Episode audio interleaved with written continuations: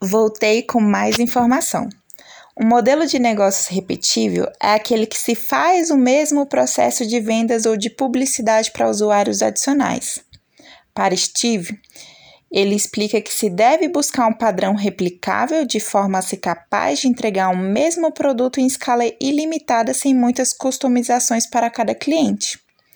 Então, a característica da inovação, também específica das startups, é destacada por Eric, que, ao afirmar que a inovação poderá provir de descobertas científicas originais, um novo uso para uma tecnologia já existente, criação de um novo modelo de negócios que libera um valor que estava oculto, ou talvez a simples disponibilização do produto ou serviço no novo local ou para um conjunto de clientes anteriormente mal atendidos.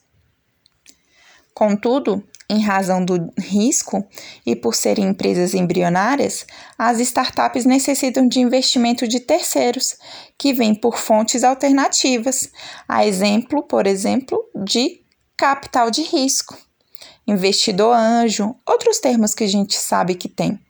Ao destacar a escassez de recursos das startups na fase inicial, podemos perceber que as empresas buscam investidores interessados em compartilhar o risco do negócio.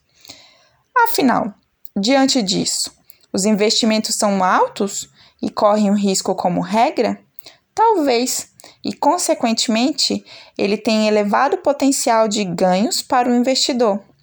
No Brasil, Outros grandes autores apresentam como as principais características da startup empresa em estágio inicial, aquelas que têm perfil inovador, empresa com controle de gastos e custos, serviço ou produto da empresa, necessidade de capital de terceiros para a operação inicial, aquelas que utilizam tecnologia para seu modelo de negócio, entre outros.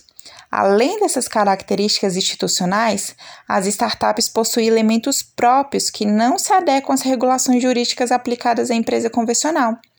João Falcão assevera que o direito brasileiro não consegue absorver o dinamismo das startups, destacando que o sistema de impostos é complexo e gera insegurança.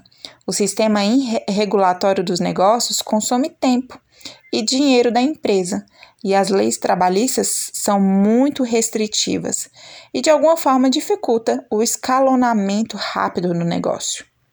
Não bastasse isso, o ecossistema de startups possui peculiaridades já que há uma hipersuficiência do empregado.